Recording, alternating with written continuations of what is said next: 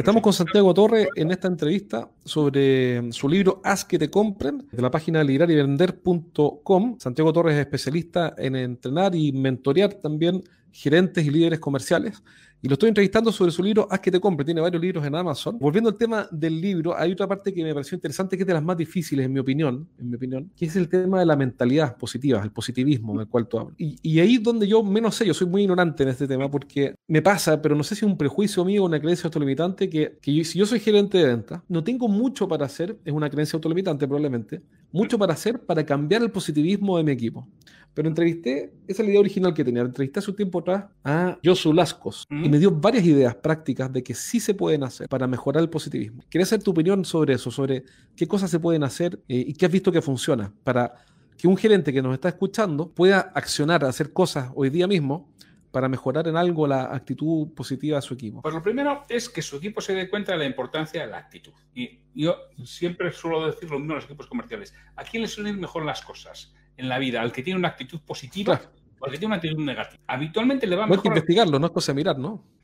entonces, cuando alguien tiene una actitud positiva se junta con un cenizo, con alguien que tiene una actitud negativa, ¿qué es lo que hace? Le intenta animar. Y si no lo consigue, la segunda vez lo vuelve a intentar. Y la tercera le rehuye. ¿Con quién se acaba juntando el cenizo? Con otro cenizo.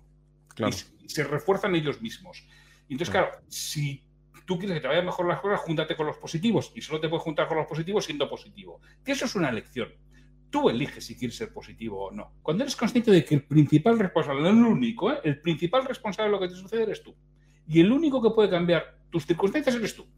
Trabaja en ti mismo. ¿Cómo? Teniendo claro lo que quieres y haciendo lo que esté en tu mano. Y eso no te garantiza el éxito, porque tú puedes tener clarísimo lo que quieres, hacer todo lo que esté en tu mano, y aún así, oye, las circunstancias no te lo facilitan, ¿vale? pero al menos tú has hecho lo que, lo que está en tu mano. Decía Voltaire que la suerte es cuando el éxito, perdón, cuando la oportunidad del conocimiento se da en la mano.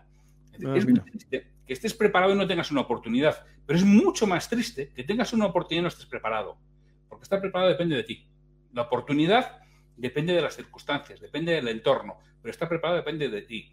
Y ser optimista y ser positivo depende de ti y tienen mucho mejores resultados los optimistas y positivos que los pesimistas y negativos. ¿Y qué le recomendarías tú a un gerente de venta que te está escuchando y dice, ok, ya me convenciste con todo lo anterior, ya voy a definir hoy día mi, mi visión, los valores y cómo repartir los beneficios, lo voy a hablar con mi socio hoy día mismo. Y ahora quiero impactar eh, la positividad de mi equipo de venta. Y tienes toda la razón. Pero ¿por dónde parte? Contrate a alguien que les explique esto. Además de Santiago Torres. Bueno, hay, hay muchísima gente que lo explique lo hace estupendamente. Ahí le tienes a Blas de, o sea, yo lo conozco en España, ¿no? A Joshua Laskov o a Víctor Cooper. O sea, hay mucha gente que todo eso lo explica estupendamente. Claro, pero primero que, primero que entiendan. A la gente que le explique esta importancia, que es que nadie, no, nadie nos lo ha explicado. Nadie nos ha contado eso. Es un gran punto ese, ¿no? La gente no tiene conciencia del punto. Que le conciencie, que le haga ver, que se dé cuenta de la importancia que tiene y que le, y que le ayude en cositas pequeñas de cada uno a, a hacerlo es que es, la experiencia en el proceso de venta está el resultado en el proceso. Depende. Hay gente que solo valora el resultado, con lo cual le da igual cómo lo haya conseguido y solo es feliz si consigue el resultado. Hay gente que lo que disfruta es el proceso. Hay gente que lo que disfruta es haciendo. Entonces, claro, depende de cada uno, uno va a tener la felicidad en el resultado independientemente de lo que le haya costado, y hay otros que disfrutan realizando esa actividad. ¿Por qué? Porque hablábamos de motivación intrínseca, que tiene mucho que ver con la tarea. Si a mí me gusta la tarea, yo disfruto haciéndola, independientemente que gane o pierda. Mm, Entonces, hay gente, oye, que disfruta mucho jugando al tenis y perdiendo, y hay gente que disfrutar y perder no puede ir en la misma frase. Entonces, depende de, las personas. Si te gusta la tarea, si no te gusta la tarea, el resultado. Claro, entonces ahí el jefe de venta tiene que estar atento a, como tú decías, escuchar con los oídos, con los ojos, escuchar con los ojos. Eh, cómo, cómo, es cada miembro del equipo. ¿eh? porque a cada uno le va a hacer una cosa distinta. Porque hay veces que yo sé, esto no me gusta, a mí no me gusta llamar por teléfono para conseguir una cita comercial, pero si no lo hago no la tengo. Con lo cual, mira, lo hago y lo que me y realmente yo disfruto obteniendo la cita. Y hay gente que le gusta mucho llamar por teléfono, con lo cual no le importa. Entonces cada uno es diferente. Entonces lo primero que tendría que hacer un jefe de venta es observar si es que sus vendedores disfrutan la tarea o buscan el resultado. Son perfiles diferentes. Y además depende para qué cosas, ¿eh? porque hay cosas para las que disfrutan la tarea y otras para las que no. Yo, por ejemplo, a mí hacer prospección no me gusta nada. A mí coger el teléfono y poner a llamar a conseguir clientes no me gusta. Ahora, estar delante del cliente sentado con él me encanta. claro, sí. Y supongo que no se te habrá muchos vendedores como yo. Con lo cual, pero bueno, pero como sé que si no cojo el teléfono y llamo, no me siento delante de un cliente, ¿qué hago? Cojo el teléfono y llamo, pero ahí busco resultado y cuanto antes lo tenga, mejor. ¿Pero qué debería hacer entonces un jefe de venta que se da cuenta que tiene eh, un vendedor, por ejemplo, como el caso que tú mencionas? Mm. yo soy muy parecido, yo nunca, es imposible que tome el teléfono y llame a alguien, es absolutamente imposible. Prefiero grabar 250 programas de podcast, eh, publicar, escribir libros y mil cosas y columnas en revistas para que me llamen, no estoy dispuesto a llamar a nadie. Pero digamos, ¿pero qué hace un jefe de venta con un vendedor que no quiere llamar porque, porque le carga llamar y si le hace muy pesado y, odia la tarea. ¿Qué, recomendarías tú ahí? Yo al final lo que recomiendo es, él tiene que obtener una serie de visitas comerciales. Como las obtenga, me da exactamente igual. O sea, porque mm. tiene muchas acciones. Como dices tú, se puede, eh, puede ir a la radio o puede hacer lo que quiera o puede ir a encuentros de mm. networking o lo que quiera. Es decir, tú tienes que conseguir sentarte con 10 posibles clientes cada semana. Como lo hagan, me da igual. Y si no los consigues, a llamar por teléfono. Porque es la forma en que yo entiendo que se puede conseguir, o a tocar la puerta. Claro, pero, le deja la, pero le deja la opción. Mira, este es el objetivo. Son 10 reuniones a la semana. Si quieres, a lo que sea, pero consíguelo. Y si no, no tienes excusa y te sientas a llamar. Si tú tuvieras que contratar un vendedor, supongamos que un gerente de venta te está escuchando y dice, oye, me encantado esta entrevista y quiero formar mi equipo de ventas, quiero contratar gente. ¿En qué debería fijarse, en tu opinión? Lo, primero tienes que escribir muy bien el puesto, porque claro, depende de lo que quieras. Puedes necesitar un captador, puedes necesitar alguien que consiga clientes, puedes eh, necesitar un fidelizador, alguien que los mantenga muy bien, puedes necesitar una mezcla, puedes necesitar un vendedor que resuelva problemas complejos, es decir, que sea un gran conocedor del producto que estás manejando y tenga capacidad de análisis. O no, necesitas un vendedor que sea un gran relacionador. Es que depende, define muy bien el puesto. ¿Qué es lo que buscas en ese puesto? Y no todos los puestos de ventas son iguales. Y seguramente tengas que buscar lo que no tengas en tu equipo, lo que te falta. Por ejemplo, ¿qué tipo de puestos en el equipo de ventas son los que tú ves que, o que puedas comentarnos, en tu opinión, cuáles son esos puestos? El puesto de captador es, está buscando nuevos clientes, pero cuando eres un buen captador habitualmente no eres un buen fidelizador, porque te aburre. A ti lo que te gusta es estar relacionándote con otras personas y el reto de conseguir convencerles de que te compren. Luego eso te aburre, con lo cual eres mal fidelizador. Y lo contrario, el que es buen fidelizador habitualmente le cuesta captar, pero ojo, no pierde nunca el cliente. Yo me acuerdo hace muchos años con Vodafone. Vodafone trabajaba con otra de las cosas que viene en el libro, que es el tema del 10 de dimensiones de comportamiento. Ellos para cuentas de empresa buscaban lo que es un, un I, es decir, un captador 100%. Y en el momento que captaba la cuenta se lo pasaban a un S que es un fidelizador y se encargaba de resolver todos los problemas al cliente. Y el captador seguía buscando otros clientes, pero ya no se preocupaba de ese cliente que estaba ya captado y había que fidelizarlo. Que luego puede haber otros que yo lo que puedo necesitar es alguien que sea capaz de resolver soluciones complejas, porque a veces no tengo en mi equipo alguien que sea capaz de pensar, analizar y proponer una solución de alto valor. Si no lo tengo dentro, claro, eso es un perfil distinto, es un perfil muy analítico, un perfil muy estudioso. ¿Y qué va a coger? Cuentas de alto valor no va a coger un número de cuentas, pero las que cojas serán tanto y no las vas a perder porque le estás dando una solución que otros no son capaces de darle. Claro, ese podría ser un perfil para atender grandes cuentas para grandes proyectos o proyectos complejos, por ejemplo. ¿Qué perfil necesito? Porque en función del perfil es el vendedor que voy a contratar. ¿Por qué escribiste este libro Haz que te compren? ¿Cómo, ¿Cómo es la historia del libro? ¿Cómo partió? La historia del libro está muy orientado al dueño de una pequeña empresa quien, eh, o, al, profesional independiente, ¿no? o al freelance, que tiene que pensar muy bien porque ese libro, dijéramos, es la parte antes de ponerte delante del cliente. Todo eso en lo que tú vas a aportar un valor diferencial y por qué te tiene que contratar a ti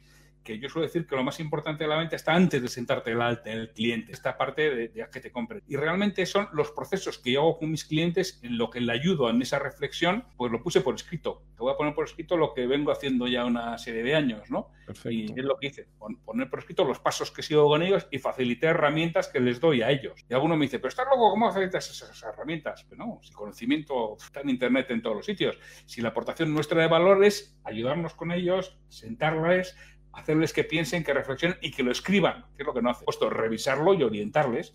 Esa es la aportación nuestra de, valor. Sí, lo que tú dices es muy cierto, porque lo que, es, que es un gran punto. si no escribimos las cosas, no existen. Pero mm. cuando, están escritas, nos dan, tenemos el marco de referencia, tenemos eh, la claridad para saber si que estamos dentro o fuera del marco que acordamos. Pero hay como una cierta reticencia a escribir. No sé si. Y además es que es transmisible, si no, no es transmisible. Ah, buen punto. Cuando está por escrito, es muy sencillo. Es decir, tú se incorpora a alguien nuevo, tú tienes los procesos de ventas escritos, se incorpora a alguien nuevo, tienes los procedimientos internos, cómo se hacen las cosas, le dices, oye, léetelo y en dos horas ya sabe cómo se hace una nota de gastos, ya sabe cómo se abre un cliente, ya sabe cómo se pide un crédito para el cliente, porque está escrito. Si no, ¿qué vas a hacer? Contárselo. Y lo vas a estar contando a cada uno que se incorpore. Pero es que eso es una pérdida de tiempo brutal. No escrito, se lo vas y que se lo lea. Sin duda, totalmente de acuerdo. Y te agradezco el punto porque es una de las cosas que nosotros abordamos y tratamos de convencer a los clientes de que tiene que estar escrito. Y incluso les decimos, no importa que no esté perfecto, da igual, pero tiene que existir la versión 1. Y, y, luego ya lo irás puliendo. Exacto. Santiago, ¿cuál es el libro que que tú leíste que más te ha impactado en el tema de ventas? El que tú dices, ¿sabes qué? Yo me lo leí y me cambió la mentalidad para siempre. Pues la verdad no, no, no sabría decirte. Yo he leído mucho, porque fíjate, yo leo, mi objetivo todos los años, desde hace ya unos cuantos, es leer 52 libros profesionales al año. Wow. Con lo cual leo muchísimos, ¿no? Entonces, claro, es cierto, claro, ahora últimamente es más difícil que me impacten porque has leído ya mucho. Y al principio... Pues, claro. te podrían impactar más. Entonces, de ventas concretamente no te podría decir ninguno concreto, a mí me gustó muchísimo, pero es un libro que está descatalogado, que es Productividad y Efectividad Comercial de Andrés Friedman. Andrés Friedman es un profesor argentino, pero es para, dijéramos, para directores comerciales de estrategia. Es decir, es un libro muy bueno, conceptualmente fantástico. No tanto para la parte operativa, sino para la parte de diseño de lo que tiene que ser un equipo comercial. La parte operativa a mí me gusta mucho. Brian Tracy tiene cosas muy buenas y otras mejoradas. Por ejemplo, El arte de cerrar la venta no me hace, no es de los libros que más me gusta. Psicología, Psicología de ventas me parece muy buen libro de Brian Tracy, ya tiene sus años.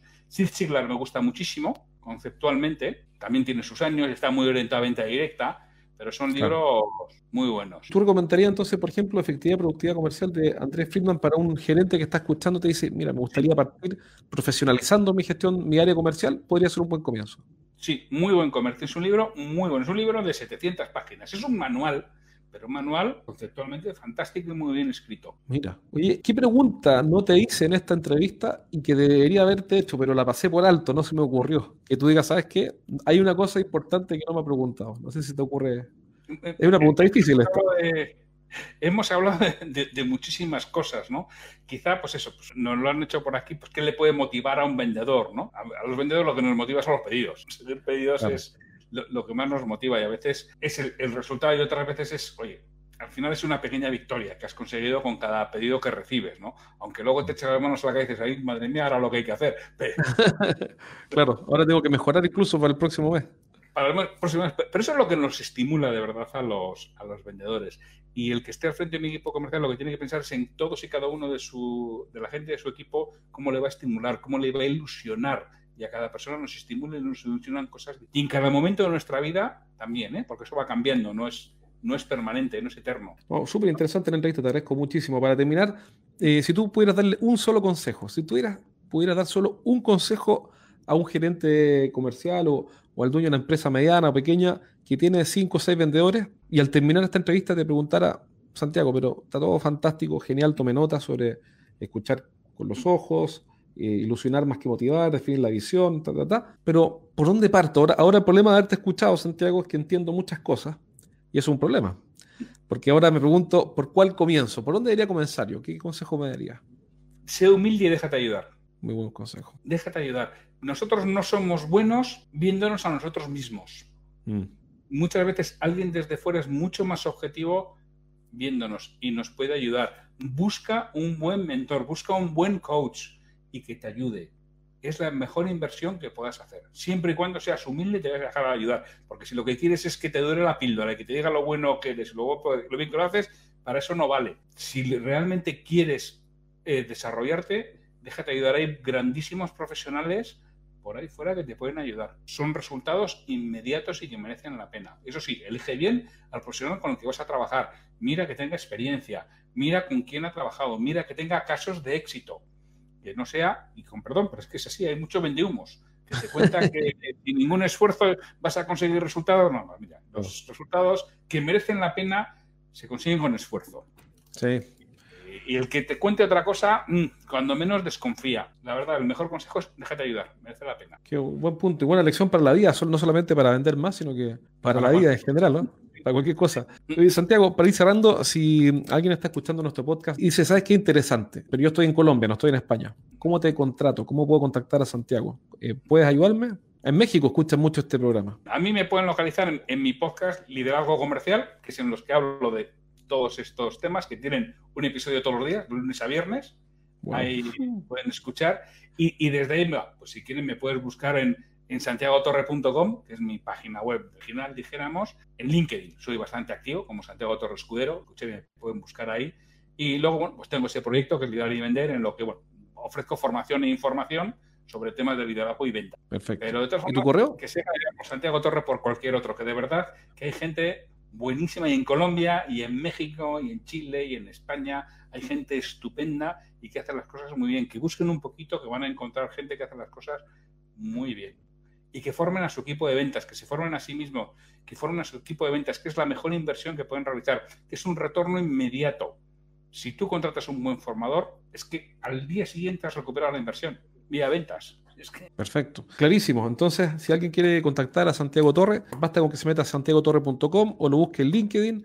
También es embajador de escuela de ventas.org, un proyecto eh, ambicioso en el cual tuve la oportunidad de conocerlo a Santiago, que, que junta a varios especialistas del mundo de las ventas, donde Santiago también participa, así que no va a ser difícil encontrarte y tus libros están en amazon.com, amazon.es. ¿Cuántos libros escritos? Ya son varios, son como cuatro o cinco y por ahí yo partí con uno, pero... Tengo cinco libros eh, escritos y publicados. Felicitaciones.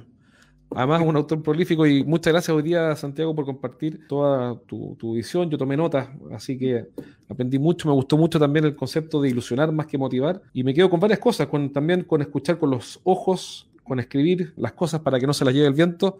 Así que nuevamente, muchas gracias, Santiago, y eh, feliz de que hayas participado hoy día en este programa. Un auténtico placer. Muchísimas gracias a ti por invitarme, Jorge. Gracias. Chao, chao.